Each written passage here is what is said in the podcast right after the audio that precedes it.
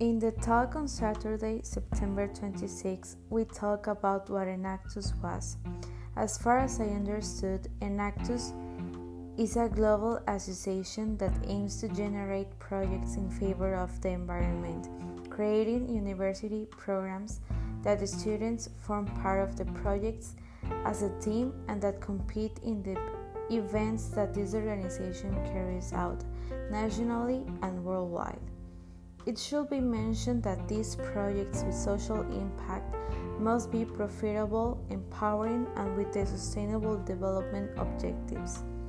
Also, there was talk of how these Enactus university groups are formed, which are called HOOP, which make up six students who must have the ability to organize, build, and learn.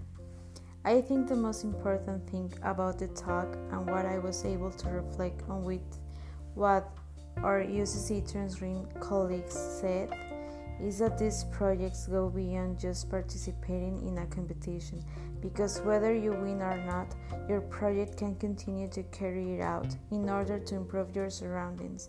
Also, that you take a lot of learning and experiences.